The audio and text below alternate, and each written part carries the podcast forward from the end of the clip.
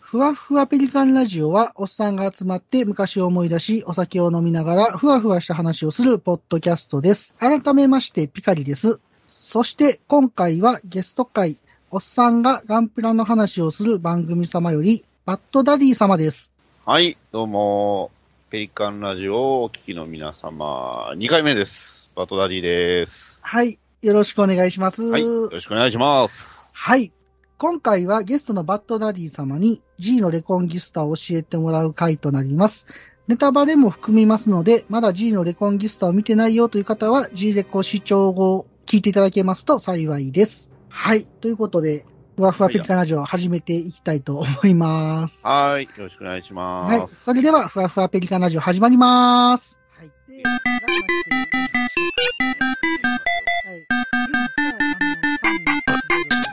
今回は第68回、元気の G は始まりの G、バッドダディさんに教えてもらう G のレコンギスタです。それでは、バッドダディ様どうぞ。正しい姿勢。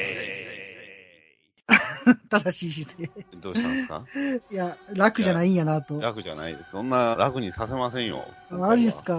ね、G のレコンギスタと言いながらね、まあどちらかというと、富野義樹監督の話がほとんどだとは思うんですが、はい。あの、今後ね、あの、正しい姿勢って使うたびに、僕にロイヤリティ発生しますので、おー、これはあったくさんに言うとかないと。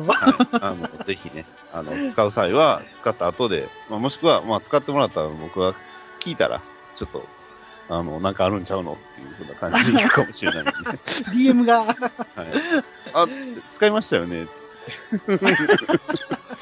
やることがちょっとね、あの、そういうのをやってると、みんな離れていっちゃいますけど、あの、あったくさんには気ぃつけるよう言うときます。言うとっていただければとよ思います。ははいい。よろしくお願いします。ろしくお願いします。はい。ついに見てしまいましたね。はい、見てしまいました。なんか、あのー一応、G のレコンギスタのテレビシリーズを、まあ、全部見た後に、先行のハサウェイの特典の、えっ、と、1と2ですよね、劇場版の。それを見させてもらった上で、今回を迎えているといった状況です。なるほど。じゃあ、どうですかひかりさん、あの、一周見てみて、どう思いましたまあ、正直わかんないですよね。です よね。はい。まあ、僕も正直、テレビ版、放送版を見て、全くわからなかったんですよね。で、本当に、あの、わからないなと思いながら、最後迎えちゃったんで、はい。まあ、先行のハサウェイの劇場版を見ると、結構わかりやすく編集されてたりとかしてて、そうです。まあ、でも、小説そのまんまですけどね、あれ、ほとんど。まあ、うんあの、あれですよね。話数が細切れなんですよね、あの劇場版って。ああ、あの、 1から、はいはいはいはい。ああのの、ジジレコの方ですね。あ、G レコの方ハサウェイですの劇場版は結構わかりやすいというかね。あ、そうですね。ハサウェイはわかりやすかったですねそ。のまんま、小説そのまんまなのにっていうはあの、夜間戦闘がすごいかっこよかったですよね。ああまあ、ね、あの監督なんで、はいいはわゆいる。もうちょっと暗くしたかったっぽいですけどね、あのあ、そうなんです ね。見えなくなっちゃいますね。虐殺期間でもそんなんでしたからね。あれは本当映画館で見てもよくわからなか ったああ、なるほど。まあでもそこはいろんなスタッフもおられるんで、多分見やすいようにって話ね。なまんあ、でそすういうかねこと。になったんでしょうね。多はい分ね。まあでも、先行のハサウェイもすごい面白かったんですけど、はい。 G レコですよ、G レコ。うん。ジレコの話ですよ、今回は。はい。あのー劇場版3がね、なかなかはい劇場でやってないっていうのがあるんで、うーん、少なかったですね。ですよね。ハサウェイの方が見てる人がね、まあ、圧倒的に多いでしょうね。多いのかなって感じはするんですけど、G レコってどうなんですかねあのー見てる人ってそんなに多くなかったりするのかなどうでしょうどうなねん。実際その G のレコンギスタ本放送の時は、まあ、はいあのーそのタイミングでやってたのが、あの、ガンダムビルドファイターズトライも一緒にやってまして、はい。あの、あっちはゴールデンでテレビ東京系列やったはずなんですよ。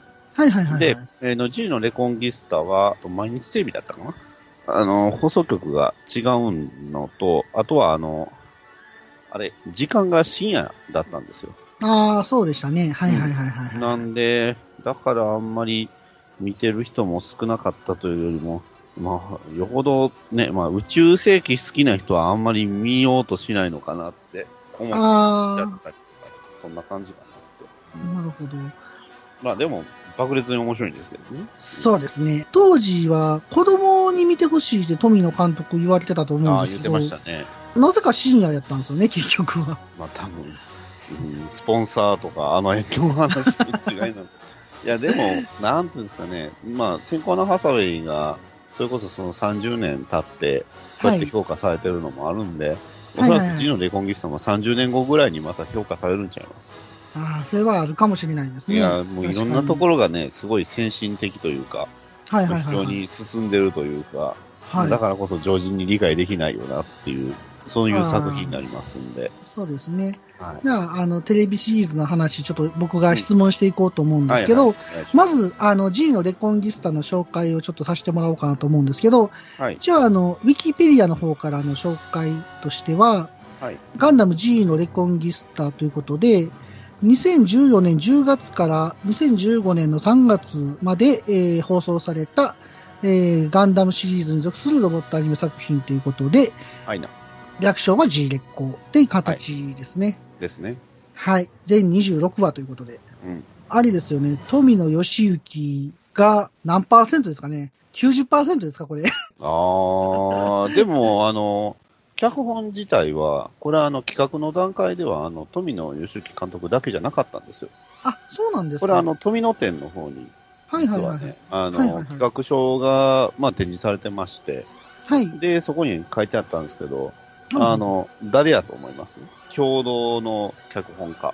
え、やだって、やだってはじめさんです かそれは違う、脚 本、原作じゃなくて。脚本家、え、結構有名な人ですかいや、めっちゃ有名ですよ。うんめっちゃ有名。めちゃくちゃ有名でした。うん。あー僕これ見て本当にたが、たまげて腰抜かれそうになりましたもん。マジはいかはいはいってなりましたよ。ガンダムの脚本はされたことある方、してます。してます。でも当時はしてなかったかも。これ大ヒントですね。言っちゃいましょす。そうですね、ごめんなさい。う。岡田真理さん。岡田真理さん。そうですよ。ああ、あの、え、え、穴ぶる荒野の乙女どもも岡田真理さんで したっけそっち行きます。普通、あの花ちゃいます。あ朝あの花とか。いや、さ最後に見たらそれやったなと思っあて。ー、そういうことです。うんいやああそういうよりもガンダムだったら、あれじゃないですか。オルフェンズですよ。オルフェンズやってはったんや。オルあフ、ェンズやる前です。確かになんかそうやった気がするな。はいはいはいはオい。ルフェンズやる前に、はい。要は企画の段階では富野義行とはいは岡い田は真理が並んでたんですよ、名前。い。なるほど。まあ、それが、まあ、岡田真理さんが鉄血になり、はいはいはい、ジのはい。レコンギスタは富野監督だけになったんであしょうね。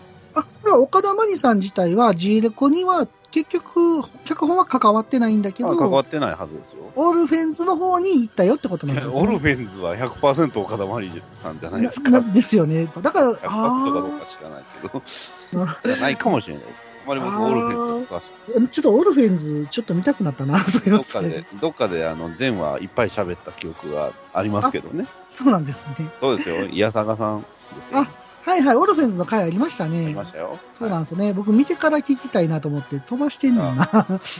その方がいいわ、いいと思う。それど傷ついてください。苦しんでくださ い。どっかで見たいと思ってるんで。あのね、確かね、録画して見てたんですよ、最初の頃、はいはいはいオルフェンズの話なんですけど、うんあのね、ワンクールなのかな ?12 話までは1回見たんですよ。ああ、はいはいはい。で、そっから2クール目うんをちょっと取り逃してて、うーん。そっから見てないんですよね。なるほど。いや、そっから見たいなと思ってるんですけぜど、ひ見てください。はい、ちょっとまた見たいなと思います。はいはい。それよりも、ジレコの質問ですよ。そうですねそうで。なあの、テレビシリーズの話、はい まあ、ちょっとしていきたいなと思うんですけど、まあはい、富野義行監督が、まあ、脚本も結構されてて、まあ、絵コンテとかもね、あの、そほうですねとんコンど、テをすべて切ったのかなうん。すオごいープニでンすグよもね、含めて。オープニンググ。も含めてね、確かに。てるので。もう、オープニングから富野さんでしかないですもんね。 なんか、あの、なんであか わかんの、なんですかないけねど、劇中のカット を、あの、綺麗に繋げていくっていう、まさに繋ぎの富野って感じでしたけど。 そうですね。あの、でもあれ盛り上がるんですよね、やっぱね。いあやのー、やっぱり、うん、あの曲もすごいね、ガニメディアさんのめちゃくちゃいい曲なんで。はいはい。で、その、新シーンが、あ、ここで出てきたとか、見てる。るとね、出てくるんでね。あ、ちょっと、あの、でもね、あの、本編にないシーンあるんですよ。ああ、そうなんですか。気づきました一期というか、一クール目のオープニング。ですよ、もちろん。ああ、なんか、ちょっとどんなんか覚えあてない。の、盾構えて突進するシーンあるじゃないですか。あの、最後の。ああ、はいはいはいはい。。あれ、本編ないっすよ。ああ、そういえば言われてみれば、そんなシーン、うんあんまりあ見れ、たどこことになあい。ったはかっていうと、あの、ちょうどあの、デレンセンさんの、はい教習デレンセンだったかな。いはいはい。あの、デレンセンさんと戦ってる時に、はい。あのシーンが入るはずだったんですよ。ああ、そうなんですか。それが丸々カットされてるんですよね。あ、それも富野義行店の絵コンテかなんかであったんですかね。うんありました結論あやるんで。あ、なるほど、なるほど。いやーエルフブルにあの突進していくシーンがね、はいあはい。の全部欠番になってるんですけど、あたあ、だはいそのカはい。ットがそのままオープニングにあの行ってるんで、ああ、なるほど。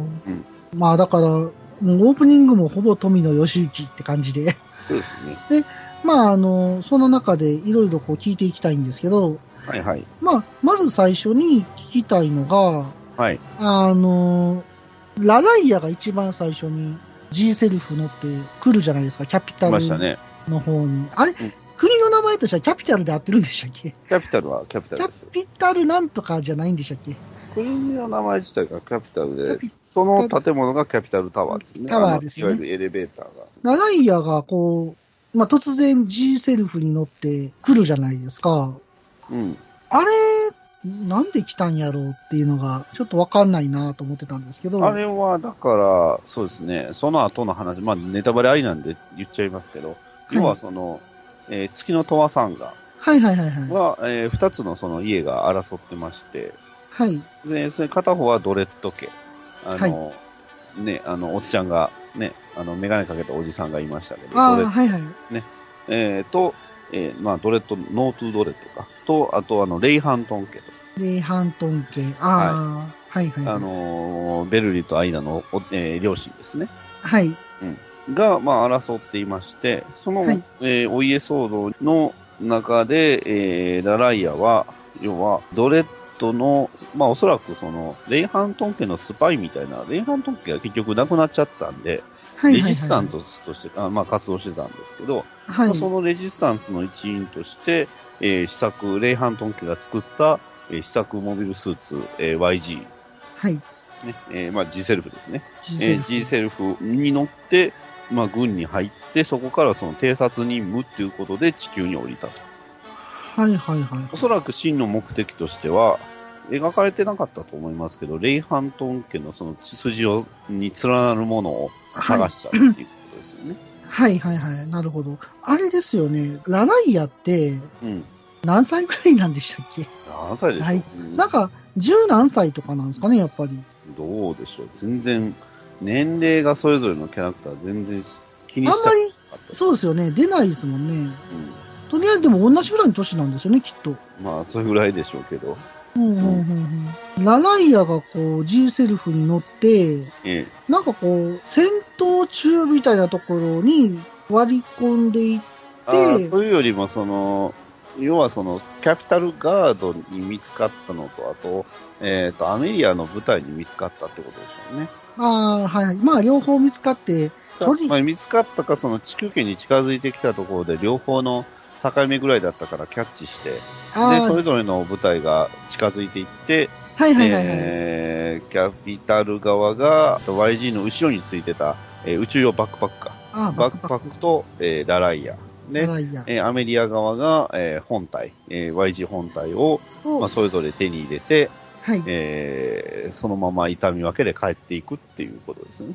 ああ、なるほど、なるほど。でも実際ね、あそこの最初のシーン、僕も急すぎたんで、あー ですよね。えー第1話、ね、録画したやつ見たら、はい。急に始まったんで、はあいれ、はいはいって、前のシーン、撮れてないって、一瞬不安になりました。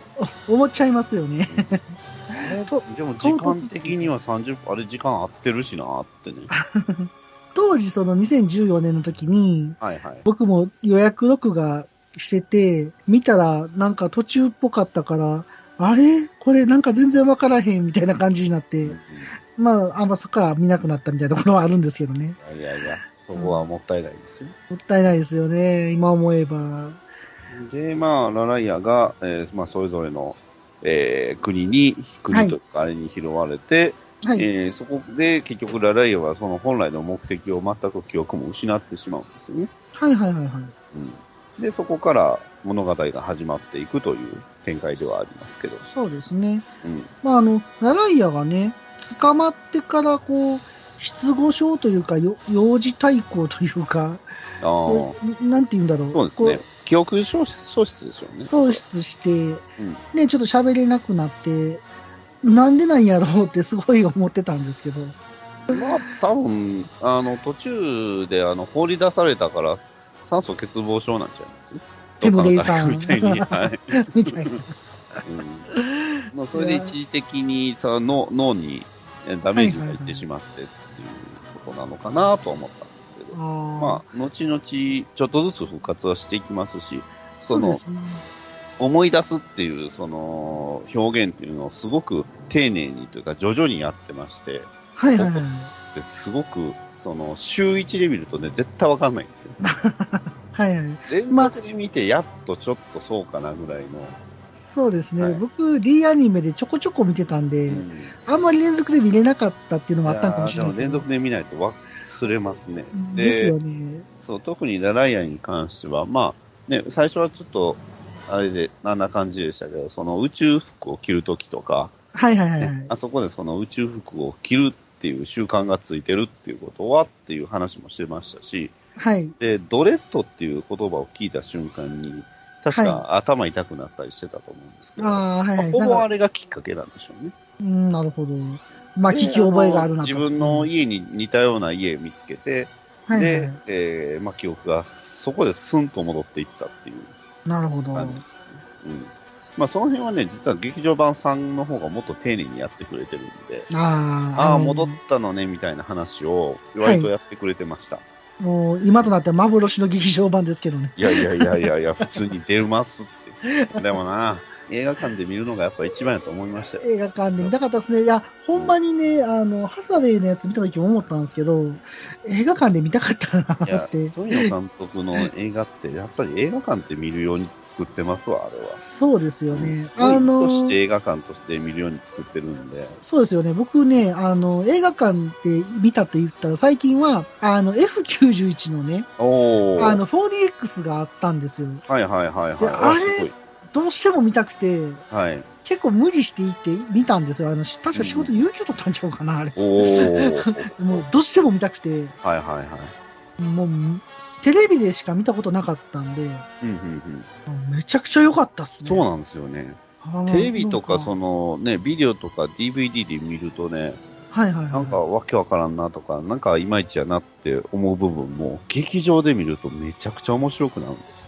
あれ良かあったっすね。の、逆襲のシャア、僕一回映画館で見てるんですけど、はいはいはい。あの、リバイバル上映みたいなのがあったんでああ、はいはいはいはいはい。えー塚口の三三劇場ってとこああ、この有名な、 はあの、ガルパンで有名な。 いはいはい。大音量みたいな。そうですね。あの、はいウーハ低音ウーハーでしたっけ、なねんか。はいはいはいはい。あの、すごいところで、えー、逆襲のシャア見たんですけど、はいはいはい。あれも全然違いますね。なんか感じる部分がなんか全然違うというか、ものは一緒なんですけどね。ああ、はいはい、そうですね。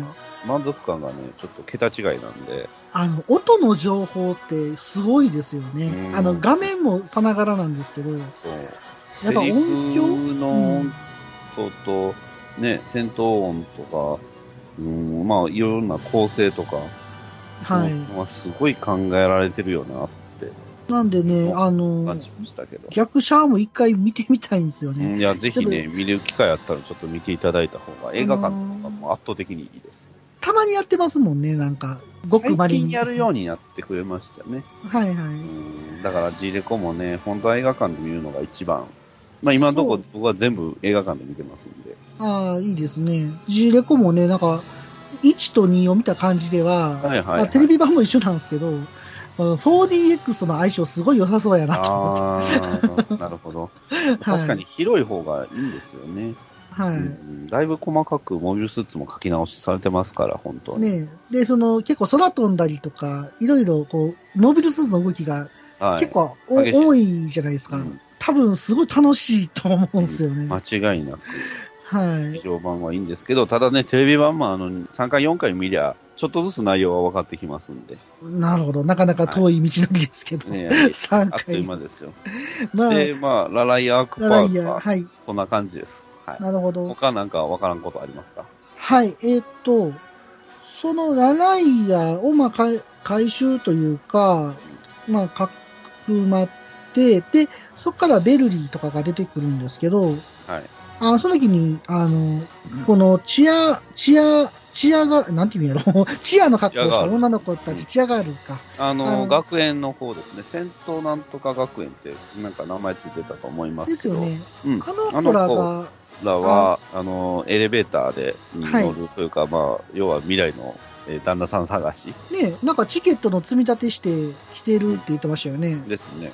そういうのをね、やってるんですけど、あの中には男の子が一人混じってますんで。あの女の子の中にですかそうですよ。どの子やと思いますあれですよね。あの、ピンクの髪の毛の子がおって、かはい。黒い髪の毛の長い子がおって、はい。肌の黒い子がおって、いますね。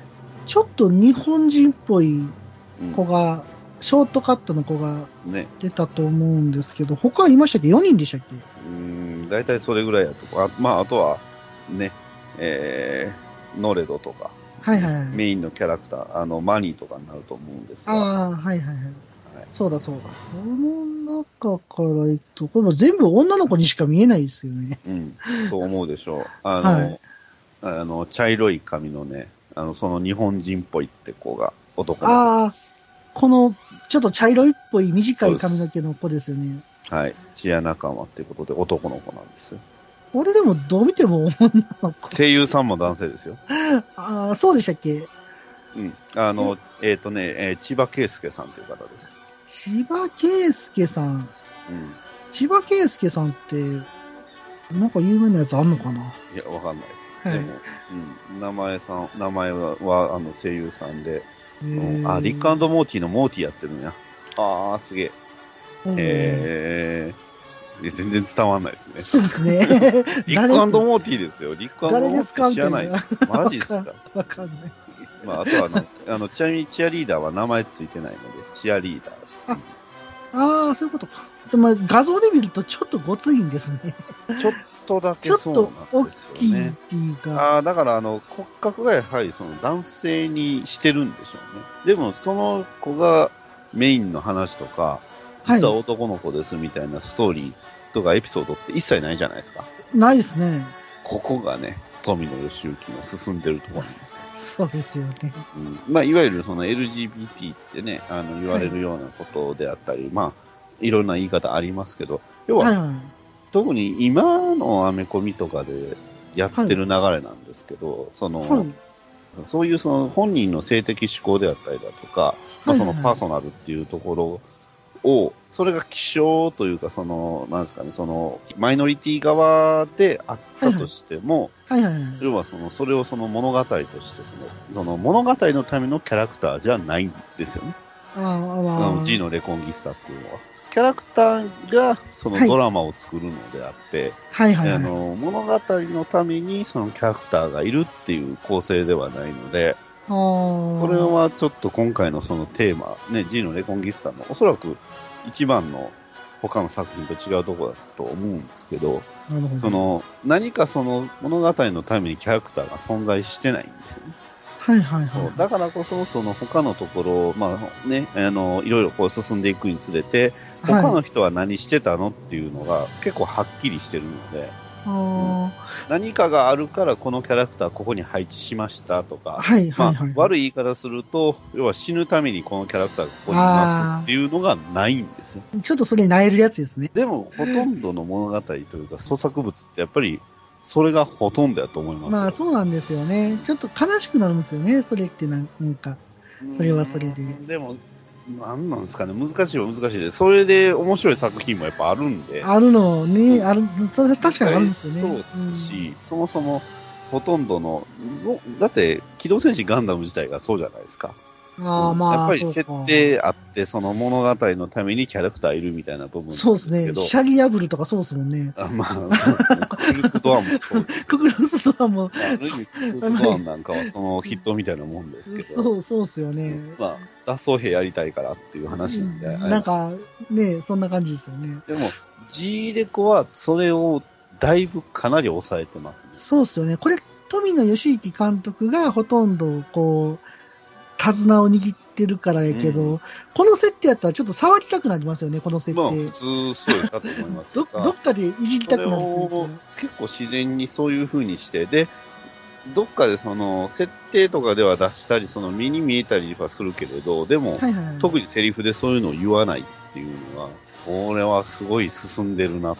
マジですかこれ、当時でもこの子だけ骨格すごいなって思った人がおったらすごいですね、それはそれいやす一 応ね、なんかあの、ネットのなんか設定な、み、みたいな、なんかあの、特典かなんかのやつで、はい。えー監督の指示で男の子ですっていうふうに書いてあったのがあったんで、あーなるほど。で、それであの、みんな知ったんですけど、うーん。確かに言われな分からへんというのはそうなんですけど、そうですよね。おそらくそれが普通であるべきではあるんですよね。はいはいはいはい。これ、あれですね、あの、チアガールの中で、ピンクの髪の毛の子って、ノレド以外のピンクですかはい、あ、これ、いやピンクはノレドでしょ。あ、ノレンドだけなんか。こ の絵がちょっと違う人っぽく見えるのか。ああああ、ちょっと。ノはいレドとちょっと明るめのピンクの子はいますね。はいはいはい。まあでも、男の娘っていうのがすごいな。 うん、まあ、そういう子がいてもおかしくない世界っていうことですよね。当たり前にいるってそいうれのが。が当たり前にいるっていうのが、うんすごいですそね。れをその自然にやれてるっていう意味では、G のレコンギスタって本当に新しいんだなっていうか、それをね、70超えた G さんがやってるんだ。やばいっ放送す。当時でちなみに73歳です。 73歳。ねえこれー放送が2014年なんで、えーはいはい今年何年ですかえっ、と、2021年ですね。そうでしょはい何年経ちました、ああ、もうほんじゃ、もう7年経ってますね。そうですよ、もう80ですよ。ね。 80ですね。もう80も経ってんのに、80、80の人の作るもんに皆さん負けてますよ、これ。ね創作する人たち確かっていうのが、まあ、凄まじいよね。配信するよ夜のゆいろく本当だべしいいんでしょうはい、配信するよ夜のゆいろくそれでは皆様聞いてみてね暴れラジオスさんでは四季折々の話題を中心にお一人様から大人数まで幅広い面白ネタをご提供ポッドキャスト「暴れラジオスさん」おかみの私もお待ちしております。これだけあれば老後の楽しみには困らんわいここまでだ。誰だ人を暇なくせにプラモを作らず。蓋蓋を開けて取説だけ見て戻し。みみるみる増える積みプラの山。崩してみせよう。ガンプラジオ。押してまいる。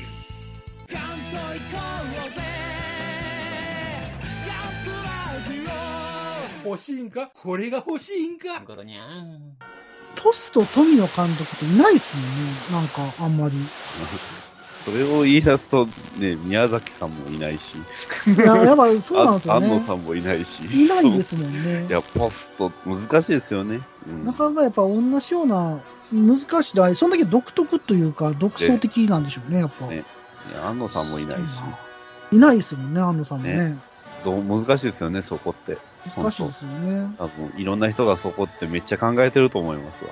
ですよね。自分がポスト誰々になりたいって絶対思っいてや、ますもんもね。ちろん、もちろん。いや、思うべきやし、思ってほしいと思ってね。あの、あー我々、そう創作物を享受する側としては、楽しみそうですねはい追ってほしいし。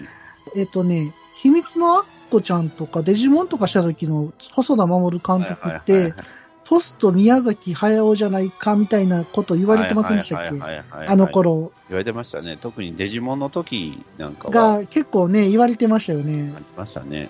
はい。まあでも、やっぱり今となっては独自というか、やっぱりうん細田守いやは、細田守は細田守る。やっぱりそうなんですよはいねまっすよて思いますよね。ね。うんはい。やっぱそうなん考えたらすごいなで、まあ、あの、チアガールが来る下りのところで、そのキャピタルガードの人たちが、なんか、くんたら、くんたらっ僕て、出ましたね。くんたらですね。こう言ってるじゃないですか。うんくんたらは、あの、前世紀の、はいえー人間に、えー食べられていた食用の人間です。これ全盛期ってなると、宇宙世紀ですね。宇宙世紀で、これが今、えっと、リギルド・センチュリーではすい、よね。リギルドセンチュリーです。要はリメッキってことですね。メ再ッメキッキ。あギルトが再、えーメッキで、リってことはもう一度っていうことなんあ、重でねてるみたいな。なるほどね。で、リギルド・センチュリーが始まって何年になるんとかあったんでしたっけリギルドセンチュリーは1014年ですね、これ。あ、じゃあもう1000年以上経ってはいるわけやから、もう経ってますね。余裕で1000年前に食料がなくて、まあ、要はその宇宙世紀か、もしくはその宇宙世紀以後が、はいはのい世界で、えーまあね、いろんな戦争が起きまくって、えーはい人々がいなくなって、もう食べるもんがなくなりまくってたって、もう原始人口ほとんどおらへんっていう状況の時に、やっちゃってたんちゃいます多分。めいちゃわめゆちるストイレゃント怖いシ。ステムですはね。いはいはい。そこれ、のそ辺れ、は、あの、ゼノギアスをね、あの、えっ、と、ゲームですよね。そうですゼノギねア、スプレイステーションのプゼノレイギアススをテーションの。はやった人はピンとくるかもしれないんですけど、おそらくあんな感じなんですちゃいます。だから、まあ、要はその、はい非差別階級っていうのを、まはあ、い作り出した、設定として作り出したってことでしょうね。い。ああ、なるほど。だから、この、まあね、今でいうところのいろいろその住んでる地域に、はいはいはいやっはぱりまだ、未だにそういうのもありますし、まあ、それこそ他の国でもね、そういう非差別される方、どうそういう階級の人っていうのは、やっぱりどうしても、はいえー今までの歴史で生まれてたわけですから、い。そうですね。まあ、ある意味、新しいですよね、そこも、その概念として。ねそうですよね。昔はその食べられてたっていう人の、えー子孫たち、だから差別されるっていう。でも、その子らはね、別に悪いことしてるわけでもないし。でまあ、なんかされてるわけでもないしそうですし、実際今もそういうね、食べられてるわけでもなければってでいすうよとねころではあるんですが、まあ、人間って差別するもんだよねっていう監督からのそうですよねメッ。セージじゃないこれもだからそういうのをこう、説明はしないんだけど、うん世界観として入れてるって、そういうことですすね。ごい。だって、知らなくても、あ、なんか差別されてて辛いうん思いをしてきてるんだなっていうのが、なんかわかりますもんね。うんで、まあ、あの、特にその、ね、戦艦とかいろんなあれ見てた、あの、キャラクター見てたらわかるんですけど、あの、人種って結構様々なんですよね。あ、そうですよね。肌黒かった確にり、うね、んうん白かったり、まあ髪の毛ピンクやったり、まあいその辺はアニメ的な記号なんかもしれないですけど、まあまあまあまあ、でもね、いろんな人種のいろ方んがな人ね、種があるけれど、でもそういうふうにその人種の壁を越えたとしても、また新たな差別が生まれてるっていうのを描いたんじゃないかなとは思うんですあけどあ、なるほど。まあ、そこで、その、くんたらくんたらって言われてるバックボーンがちゃんとあるから、うんこうんたうだ、引っかかる。ただ一つわからなかったのが、その、くんたらかくんたらじゃないかっていうのを、一目でなぜわかるのかっていうのは、ああ、だって見て言うてましたもんね。うん、あ の、女学校のところが、くんたらしかいないとか、そういうことではないんですよね、きっとね。どうなんでしょうわかんね。ないです。ただ、女学校のそこに属している、ね、女の子たちが、まあ、実はその、孤児だったとか、そういうのがあれば、また別でしょうけど、まあ、単に孤児やったからそう言われてるっていうのもあるかもしれないですね。まあ、その可能性はありますね。そたのだ、違そうけどうなってくると、ルインスパイセンは一体、彼もクンタラらしいです。そう、クンタラかクンタラじゃないかっていうのの差がわからない。まあ、こういう職業についてたり、こういう場所にいる人はみんなクンタラだっていうふうに言われてる可能性はあるんですよ。はいはいはいはい。特にその、メガファウナがあの地球で、あの、途中で村寄ったの覚えてますああ、覚えてます覚えてあます。の、鳥飼ったりとか、あそことか、一応設定としてはクンタラの漁村みたいなんで、あーだからあの、あそこに住んでる人たちっていうのはクンタラなんじゃないかなっていう。あーって言われてるという。んなるほどね。はだから、まあ、ここに住んでる人はみんなクンタラだとかいうか、いはい、はい。もしかしたらの子孫じゃなかったとしても、はうい。んこういう名字ついてる人はクンタラだみたいな感じで、うんうんうん。なるほど。差別としてそういう設定として残したんじゃないかなと。そうななるってほくどると割と闇は深い。まあ、深話い自。体は闇闇あの深い話なので、そうですね。確かに。まあ、あまあ、くんたらっていう人たちが、まあ、もう今となっては、薄まってるんやろうけど、未だにこうやって言われてるってことですよね。そうですね。うーん。まあでも、あの、結構ね、あの、物語の中で出てくる感じがするんですよね。なんか、くんたらやからってできひんわけじゃないんやぞって、ちょっと奮起するところとかあったりするじゃあなあ、いでよくありましたね。ねすか。だただ、から、まあ、実際にその、ルインパイセンというかマスクが、はいはいはいえー出世はしていってるんで、そうですよね、実その際は辺ねが。結構謎というか、うんまあうんうんななんていうんですか、その、くんたらかくんたらじゃないか。でも、ね、くんたら部隊のこう、お目を晴らすとかいうふうな、言ってましたよね。ずーっと言ってますから、はいはいはいはい。まあ、だからそれはコンプレックスなんでしょうけど。そうですねた。だまあ人種コンプレックスとか、そのね、その家のコンプレックスとか、それぞれいろんな人にはコンプレックスありますし、はいはいはい。そうそでれすね。をすごい突き詰めたキャラだったかなとは思うんですが。はい。まあ、あの、マスクはね、後々重要なキャラクターというか、まあまあ最初から重要は重要です。もうね、 ずーっと出てきますもんねま。あメインのキャラクターですからね。あの、い、一時ちょっと出なくなるんですけどね、どっかで。うん、ちょっと出番が少なくなってあの実まあ、話の流れとしましては、まあ、はい。えー、つうか、それを先の話、どんどん先に、まだ1話始まってないですからね、 話は。あ、ほんまです質ね。問どんどんしてくださ いよ。あで、まあ、くんたらの話聞けたんであれなんですけど、はいはいあのーここで出てくるのが、あのーえっ、とね、最初の方で、なんか教祖様みたいなの出てくるじゃないですか。はい、はい。で、あの、スコード教っていうのが、あそこですごいなんか広まってて、ですねでなんかあの、ベルリとかが結構なんか、スコード教熱心っぽいというか、うんよくスコードって言ってたりとそか。もそもあのスコード教のキャピタルテリトリー、まあ、キャピタルタワーとその周辺都市のことをキャピタルテリトリーっていうんですけど、はいはいあそこはい自体がそのスコード教っていうところのあの宗教の聖地なんですよ。ああ、はいはいはいはい。で、スコード教自体がそのフォトンバッテリーって言われる、はい。えーまあ、このエネルギー源はいを、。えーまあ、その地球に、えーもたらしてると。はいはいはいはい。えーだからこの世界は、あの、おそらく化石燃料がもう枯渇してるんじゃないかなと。はいはいはい。えーなので、要はその電力を発生させる方法がないんで、うんうんうんえーだからそれを発生させる、えーフォトンバッテリーっていうのに頼らざるを得ないと。で、その頼らざるを得ないフォトンバッテリーっていうのを、えーまあ、それぞれ世界に配っているのがスコード教と。ああ。で、えーベルにはそのキャピタルタワーの、まあ、要はその宇宙からやってくる、えーフォトンバッテリーを運ぶタワーの、はいえー運行長官の息子なんで、はいはいまあ、はいおそはらく家柄、ね、スコード教を信じてないと、まあ、あの子供の時から、そのちっちゃい時からスコード教に慣れ親しんでるから、い。まはあ、ああいはやい。ってなんかあったらスコードって言うんちゃいますかね。ああ、もう当たり前になってるってことですね。うんまうあ、そんういうね、あの、家の子とかもやっぱいるじゃないですか。そうですね。ね、習わぬ、門前小僧じゃないですけど、ね、はい。今日読んだりとかいうのもありますし、ね、はいはい。ご飯確かに確食かに。べるときにね、なんかあの、お祈りしたりとかいうのはやっはいぱあるわけですから、まあおそらくその一つなんじゃないですかね。まあでも、スコード教ってバッテリーを供給してるんやったら、うん。独占企業です。だからお金はもらってないんじゃないですか。ああ、寄付はもらっる。てるかもしれないけど。ああ、だから、ただで配ってるみたいなとこあんのかな、うはただその数は調整してますし、いはおいそはらいく。その調整する仕組みっていうのは宇宙世紀時代がなくなったことによって、はい。おそらく、まあ、要はその人口調節じゃないけど、そのエネルギー総量をそう調節することで、はいはい技術進歩っていうのを遅らせてるんでしょうね、わざと。ああ、まあ開発できないようえーに。そうモビルスーツ作っちゃったら戦争になっちゃいますから。そっか。ねあの、年宇宙、間作ったら戦争ししますよ。そう。あの、宇宙人類、頃から、ね。宇宙世紀って1000年前やったんですよね、確か。わかんないっす。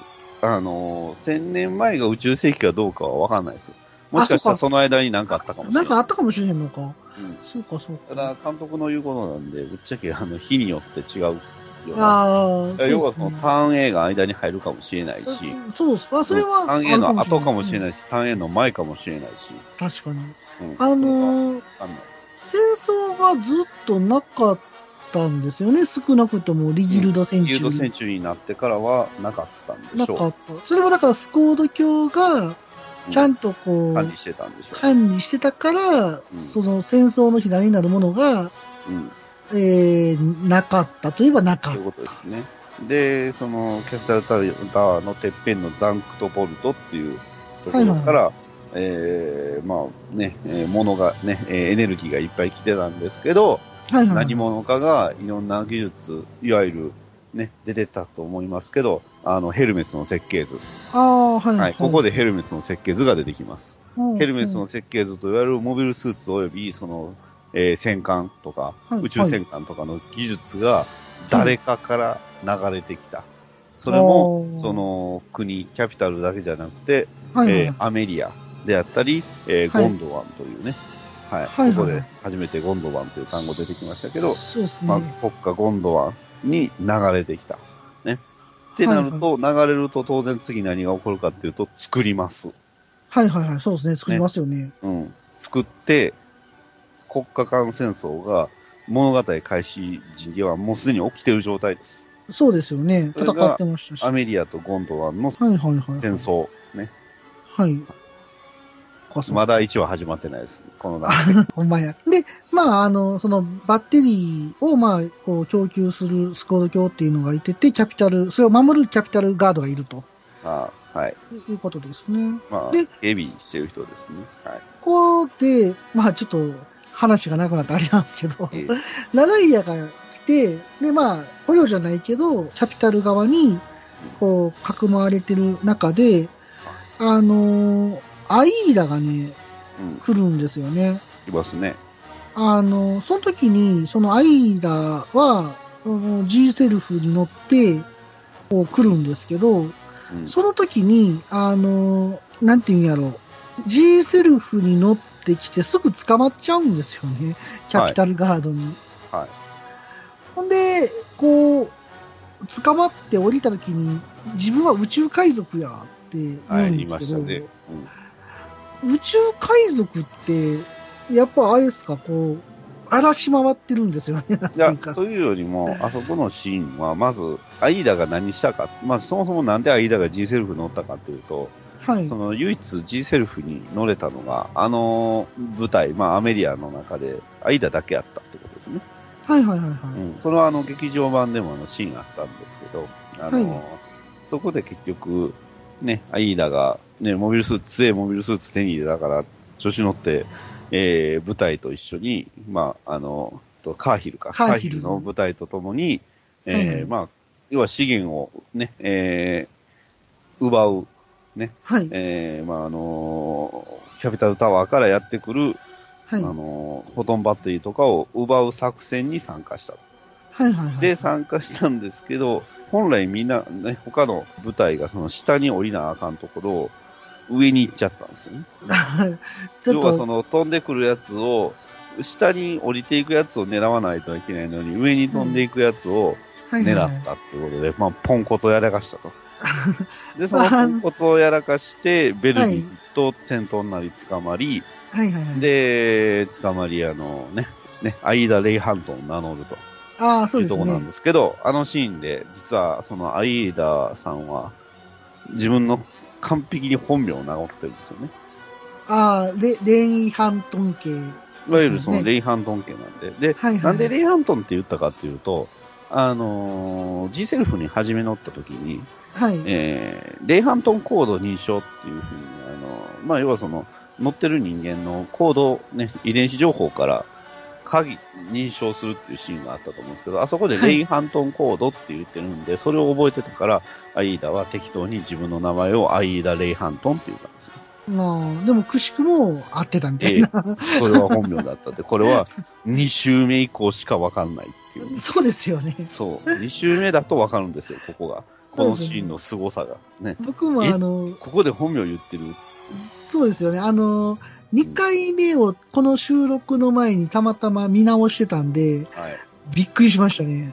うんあれ俺、名前やんって。実は本名はあの段階で言ってたんですけど、まはい。あ、あの、ね、デレンセンさんにはあの、ビンタ食らってましたけど、ビンタ食らってましたそんなね。ありふれた名前で言うてまあ、だからかなり宇宙海賊って言ったのは、まあ、 はいはい。あの、海賊行為をしてる、要はその自分たちはぶあの国の舞台じゃないよっていう、施設あ、ね、えっ、と、私の舞台、施設舞台ですよっていうのを言いたかっただけの土佐の嘘ですんで。そうですよね。ただ、うんあの、分かってますよね。G セルフ持っていかれてるから。まあそういうことですね。 で、しかもその G セルフをその取り合いになったのはデレンセンですよね。党のデレンセン。だから、はい。あの機体見りゃ、まあでも相手がアメリアかどうかはあの時点では分からなかったはずなんですよ。ああ、どこの、要はそのグリモア自体がその正体不明のモビルスーツなんで、あなあ、んそじゃありゃ。はいはいなんはい、かはいモビルスーツ作っとるぞってね。うんうんうん。で、まあ、その後、あのーあ、ね、アメリアの人たちはグリモアを普通に使うんです けああ、 そうですね。ど、ねあの、グリムは結構ね、可愛くてね、結構好き丸なっんでこいすでけすど。けどね。丸っこくてね。はいはい。ねあとは、まあ、モンテーロもね、あの、実は量産型も出てきてたんですけど、いはいはい聞きました、モンテーいロ。や、モンテーロってどんなんでしたっけ え、モンテーロといえばジャベリンありがとうねですよ。そんなん言ってましたっけ言ってまし たよ。名台詞ですよ。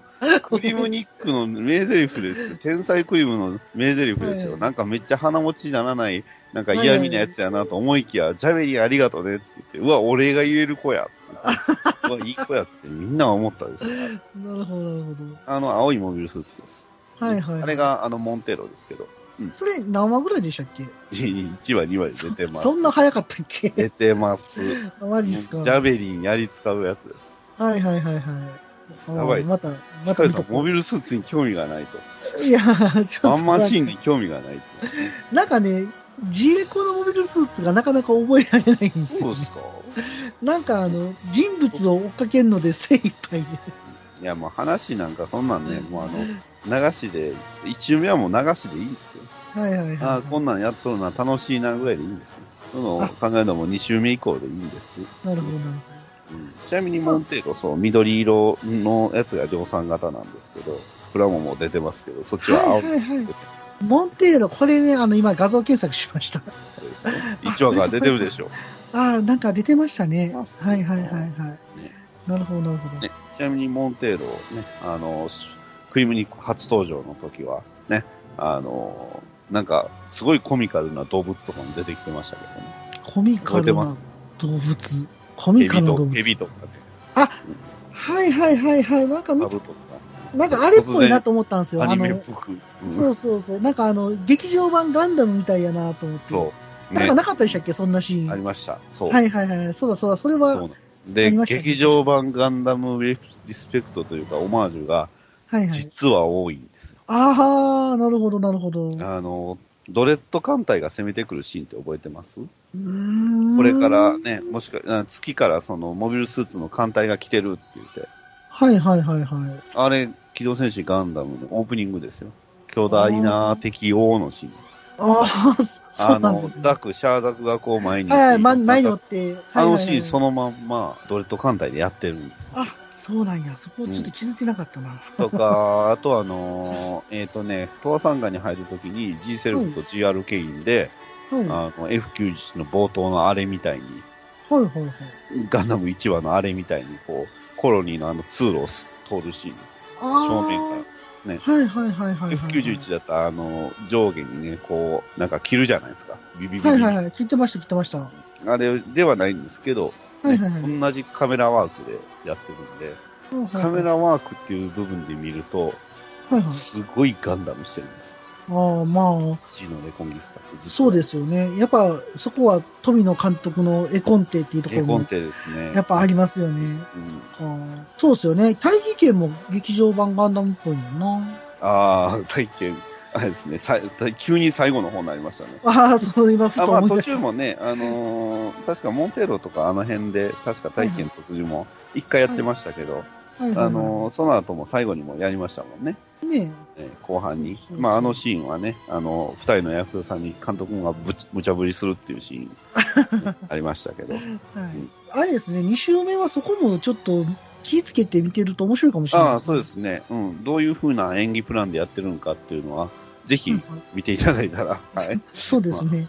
前にも下世話な話ですけど、でそうあのーどんどん質問いきましょう。そうですね、あのーおっさんになっても、まだガンプラなんか作ってるんですかいつまでも、男の子みたいでいいですね。おっさんがガンプラの話をする番組、好評配信中です。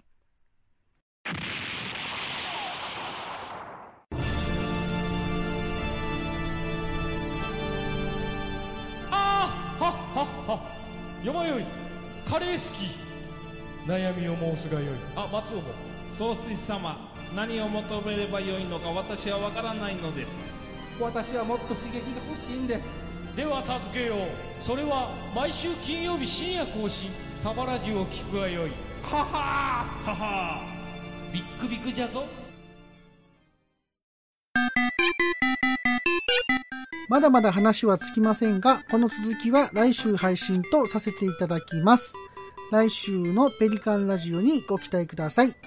それでは皆様、また来週。さようなら。